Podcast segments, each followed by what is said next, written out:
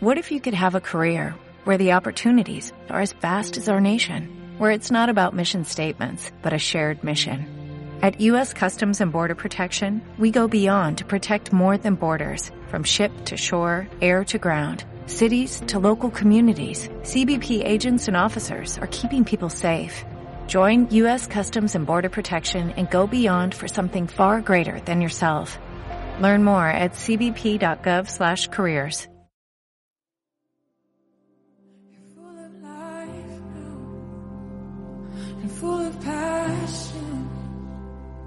That's how he made you. Just let it happen. You're full of life and full of passion. That's how he made you. Just let it happen. You're full of life now full of passion. That's how he made. Just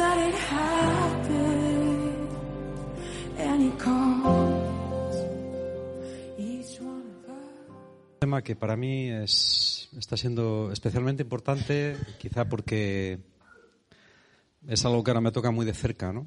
Que es el tema de cómo escuchar la voz de Dios. Digo que me toca muy de cerca porque yo pienso que es una cosa que necesito mucho ahora o es algo que yo creo, ¿no? Yo me pregunto cuántos de los que estáis aquí, eh, hoy pocos, pero bueno, ¿cuántos de los que estáis aquí deseáis ardientemente escuchar la voz de Dios? No levantes la mano, no hace falta que la levantes. ¿no? Simplemente, simplemente pensarlo. ¿eh? ¿Cómo es de importante para cada uno de los que estamos aquí escuchar la voz de Dios? Saber, escuchar la voz de Dios equivale a saber qué es lo que Él quiere de nosotros. Entonces, si habéis pensado esto, ahora pensar qué estáis dispuestos para poder escuchar la voz de Dios. La voz de Dios, eh, yo hace poco escuchaba una predicación en, bueno, en, internet, no recuerdo de quién era, creo que era de Rick Warren, sí, sí, creo que era de Rick Warren, eh, que hablaba precisamente de este tema. No, no recuerdo muy bien todos los aspectos que tocaba, pero bueno, estaba muy de acuerdo con él, ¿no? Básicamente él decía que el, escuchar la voz de Dios es un proceso que se da eh, en, distintas, en distintas facetas o en distintas etapas. ¿no? Mm, la primera etapa, la, la, primera base para poder escuchar a Dios es tener los oídos limpios. ¿eh?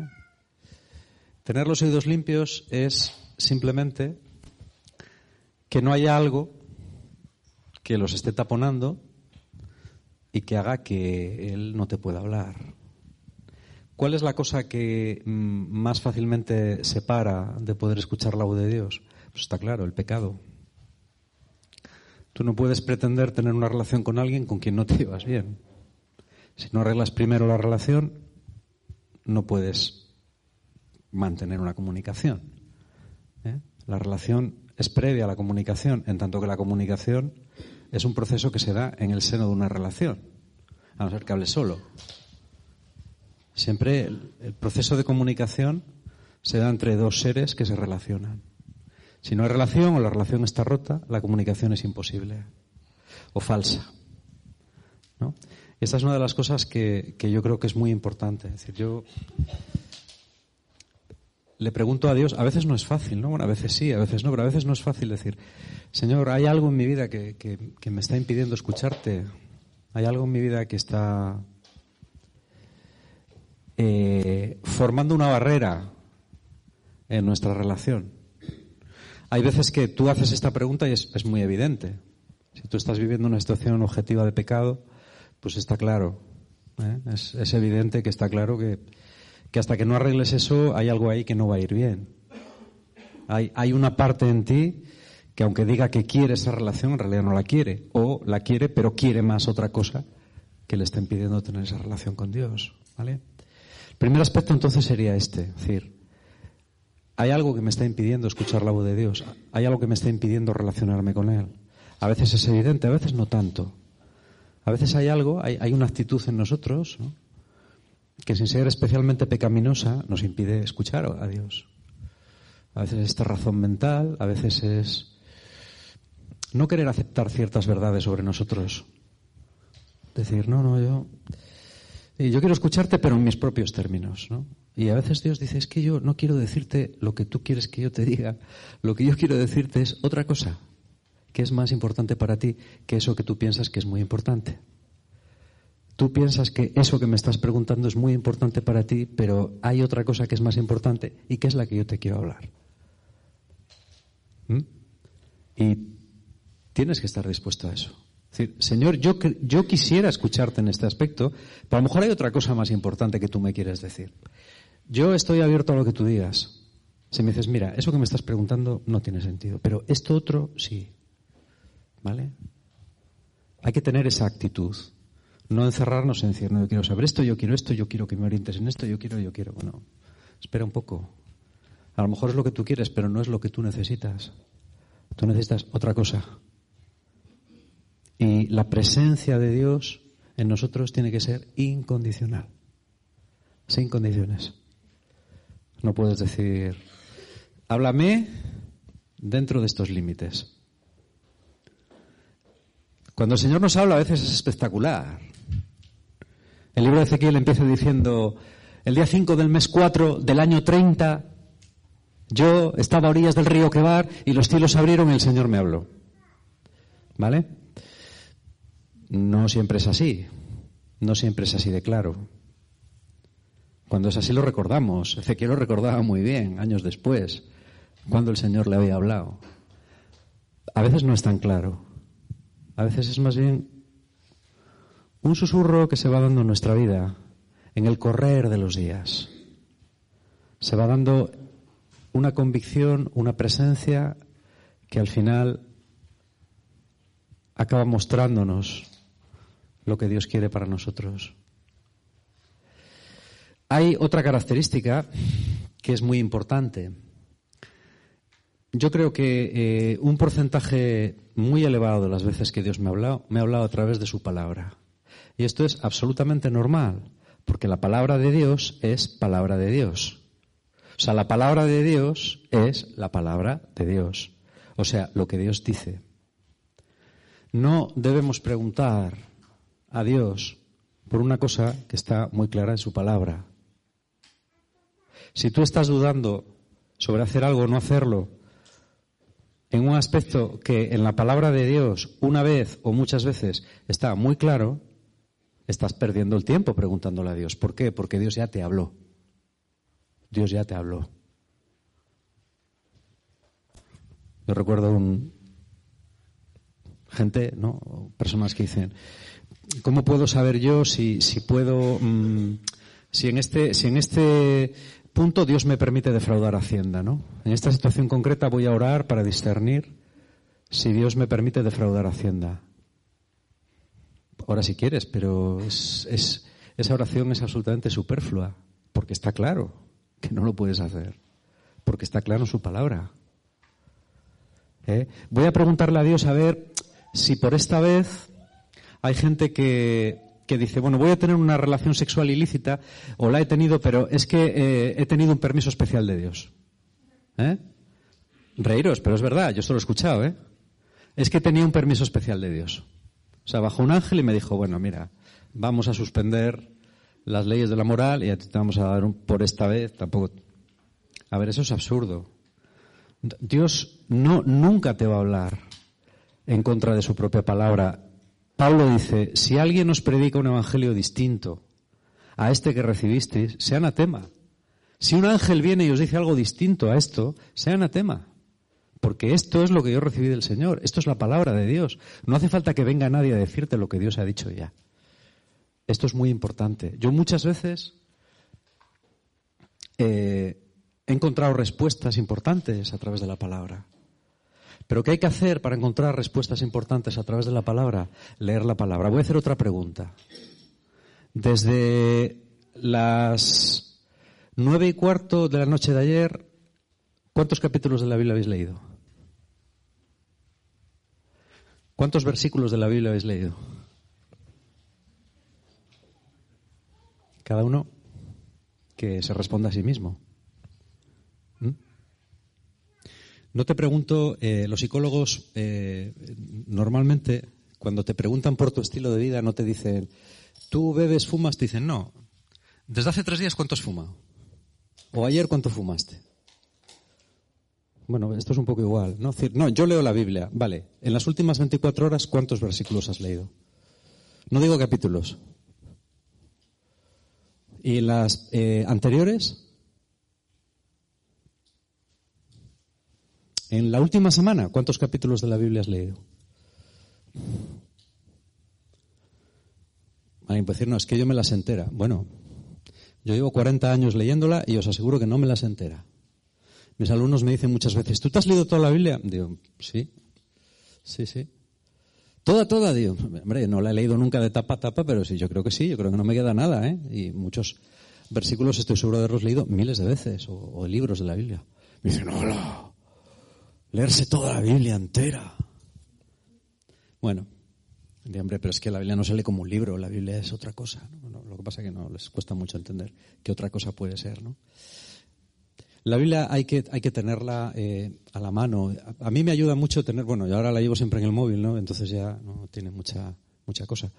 Pero de antes solía tener muchas Biblias dispersas por la casa, las sigo teniendo, Biblias de, de libro, de papel, un montón, ¿no? Entonces, pues siempre tenía una mano, siempre era muy fácil, eh, en la sala, en mi despacho, en la habitación, en... el baño no, mira, en el baño no. No sé, yo hace mucho que no veo ninguna en el baño. A lo mejor hay alguna perdida por allí, no me extrañaría.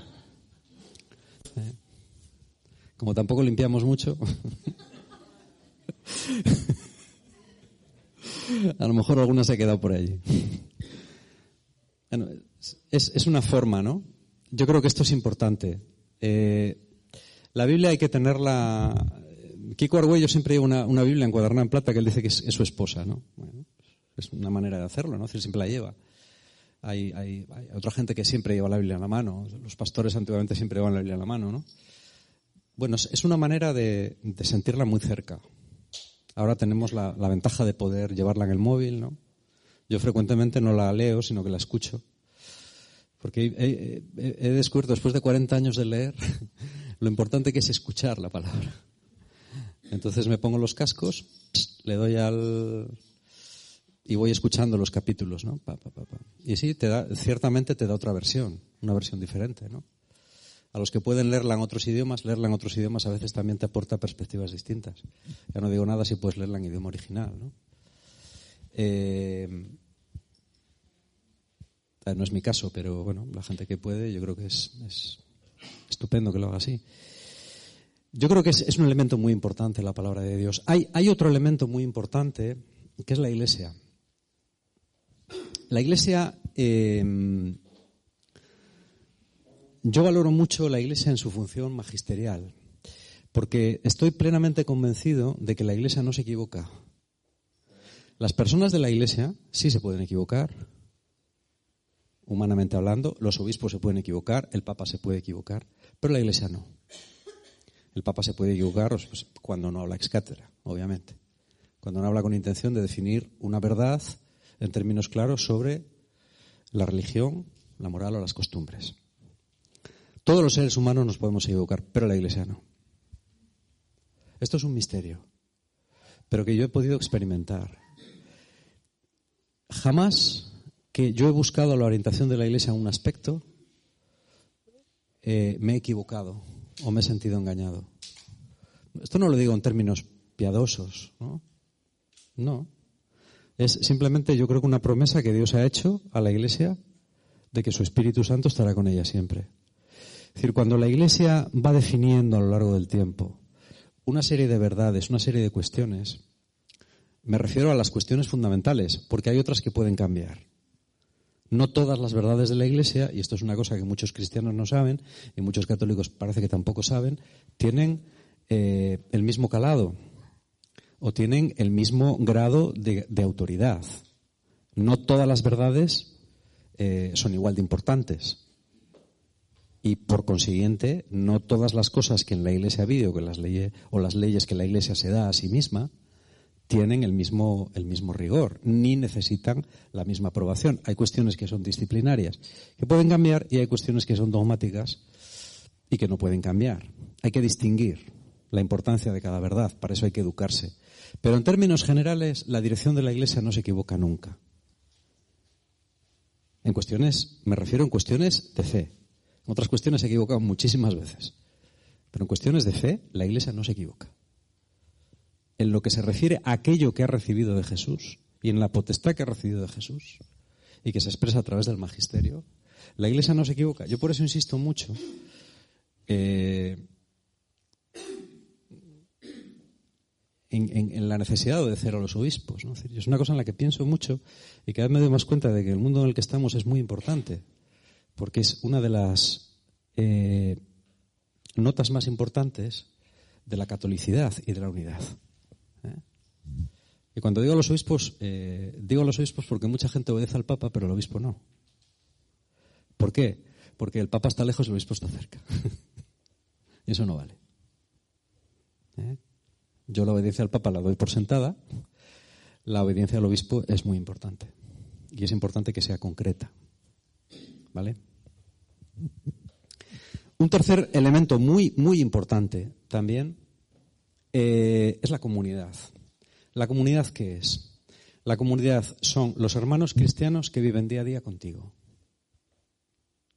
Los hermanos cristianos que viven día a día contigo, si realmente forman una comunidad medianamente sana y una comunidad que esté a su vez en comunión con la gran iglesia, porque si no están en comunión con la gran iglesia, no son una comunidad cristiana, son una secta cristiana.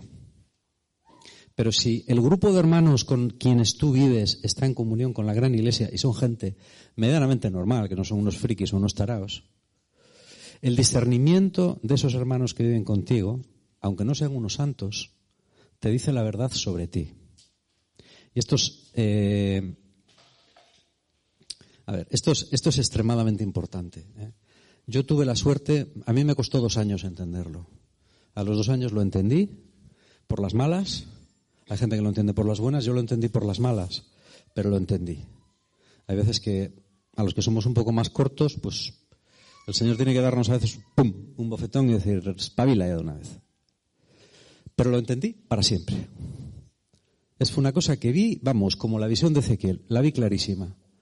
Ya digo que me costó, tuve que verla de una manera dura, dura para mí, pero la vi. Lo que te dicen tus hermanos es la verdad. Por eso cuando la gente dice, es que esta comunidad no me entiende, digo, bueno, puede ser. Busca otra. Busca otra.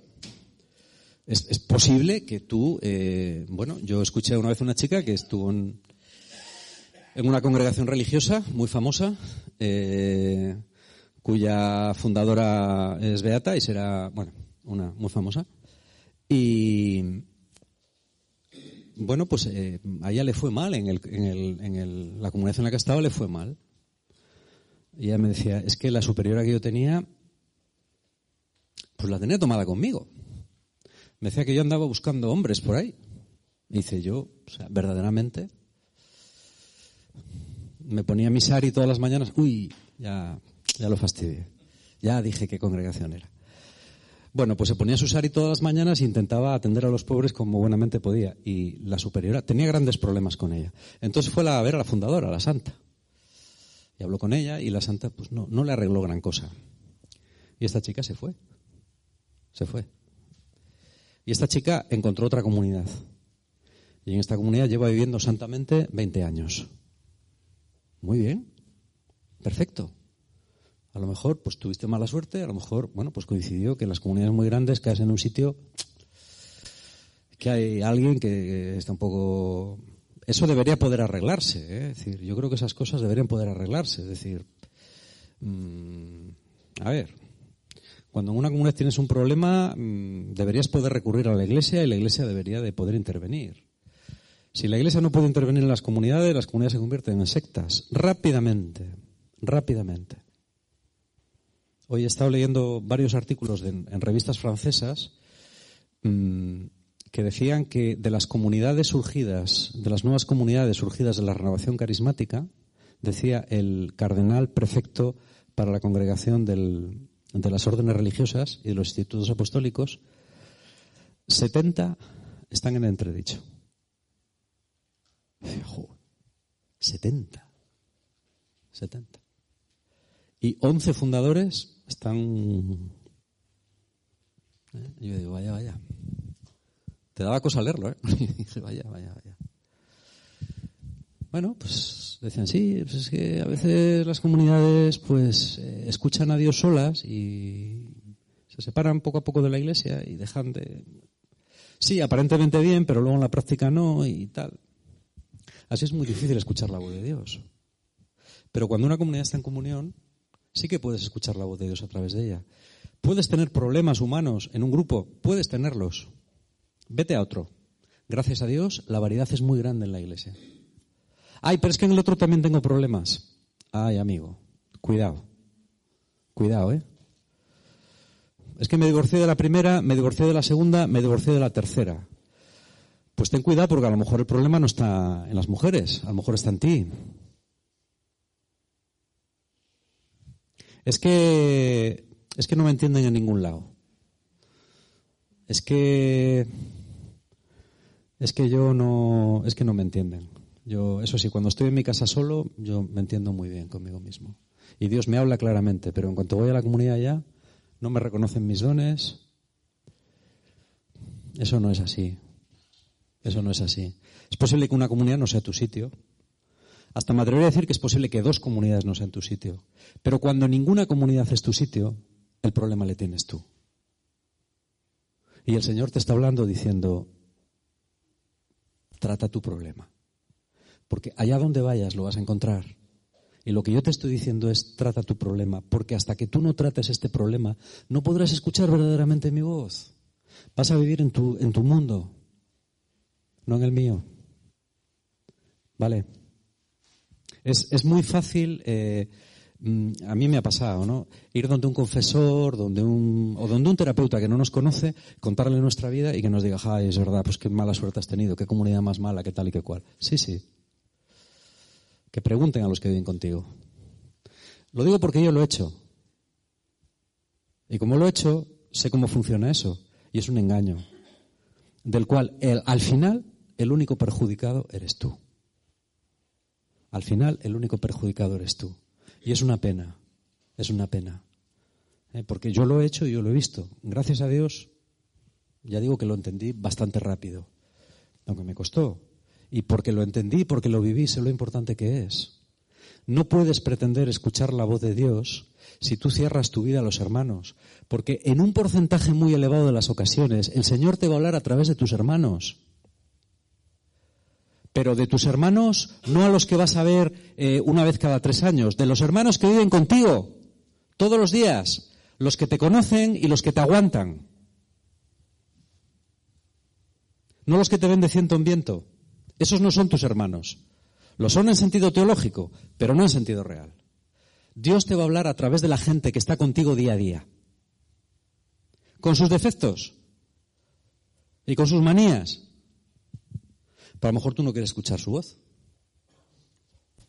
A lo mejor proporcionas información sesgada. O sea, llega un momento en que digo, bueno, yo sé lo que tengo que decir a X para que me responda Y. Yo sé lo que tengo que callar para que no me confronten. ¿Qué es la confrontación? La confrontación es cuando alguien te dice lo que estás haciendo mal. ¿Qué es la confrontación? Lo único que te hace crecer. ¿Qué pasa si no te confrontas? Que no creces. No creces. Y es así.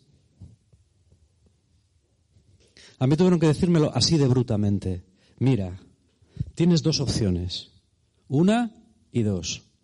Por aquí lo vas a pasar muy mal, pero vas a crecer. Por aquí probablemente no lo vas a pasar tan mal, pero ahí te vas a quedar. Ahí te vas a quedar. Y Dios probablemente no te va a permitir crecer hasta que no vuelvas. Llegues a donde llegues, hasta que no pases por donde tienes que pasar.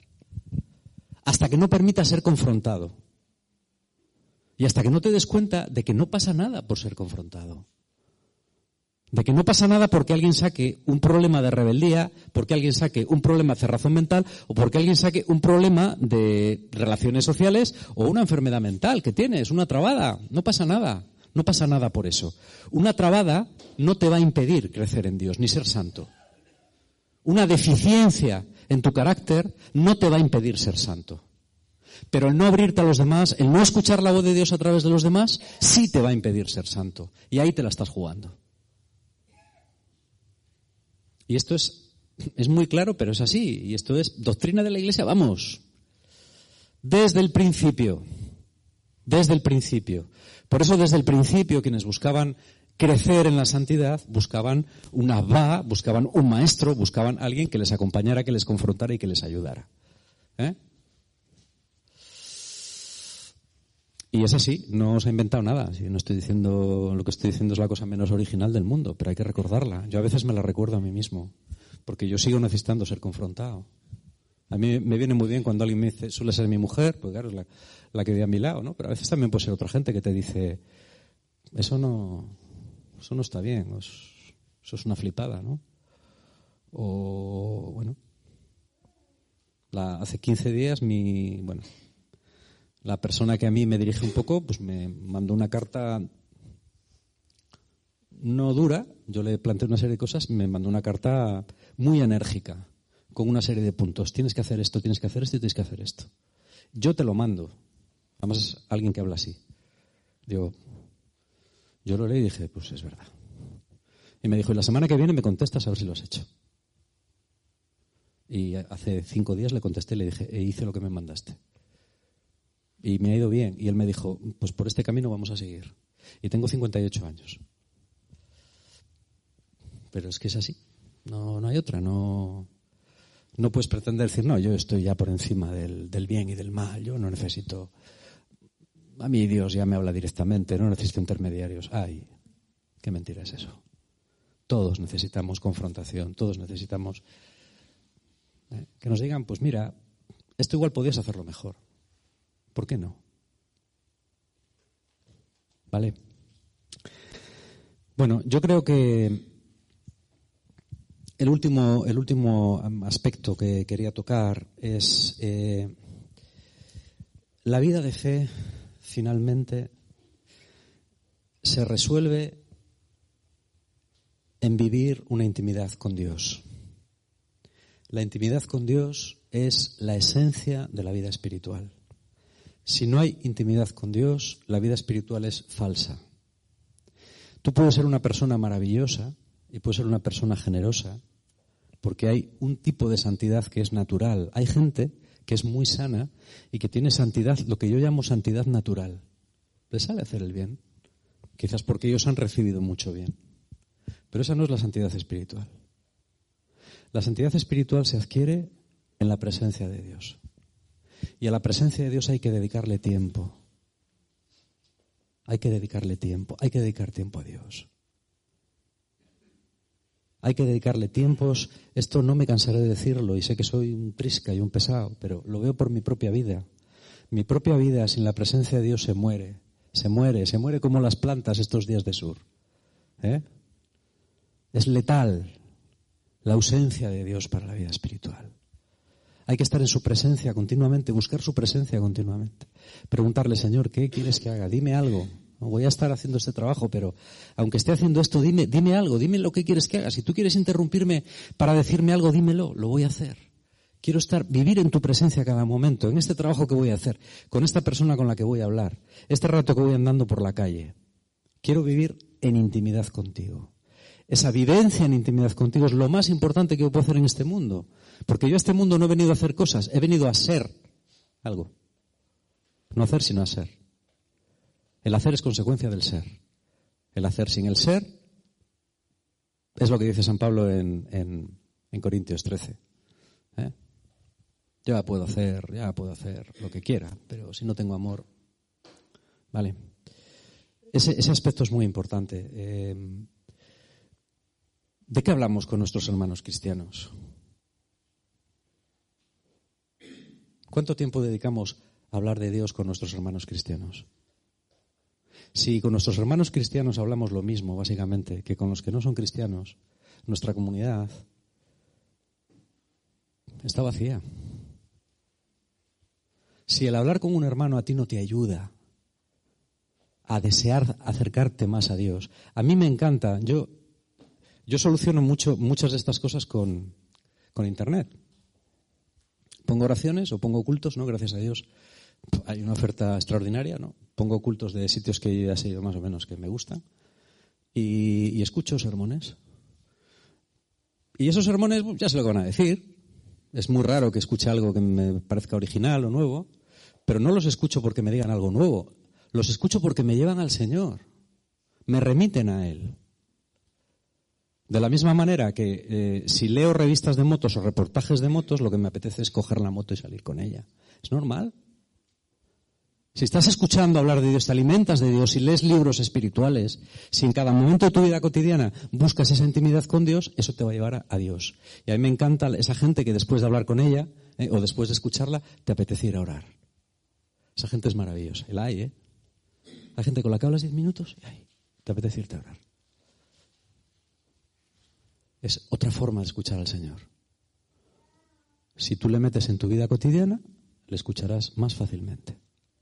Si tú le vas alejando de tu vida cotidiana y vas separando la fe y la vida, ¿eh? la fe va por aquí, va para unos momentos determinados, para unas actitudes determinadas, pero la vida va independientemente por otro lado, entonces no tienes nada que hacer. Las dos cosas tienen que ir juntas, tienen que estar entremezcladas. Porque los hombres no somos, no estamos separados. ¿eh? Somos una unidad. O deberíamos serlo.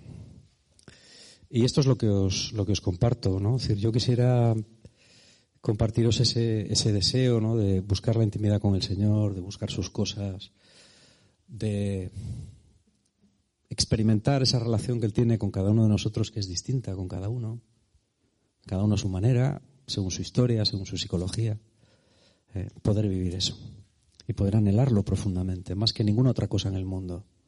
¿Vale? Y ya está. That's how we make it. Just let it happen. And he calls.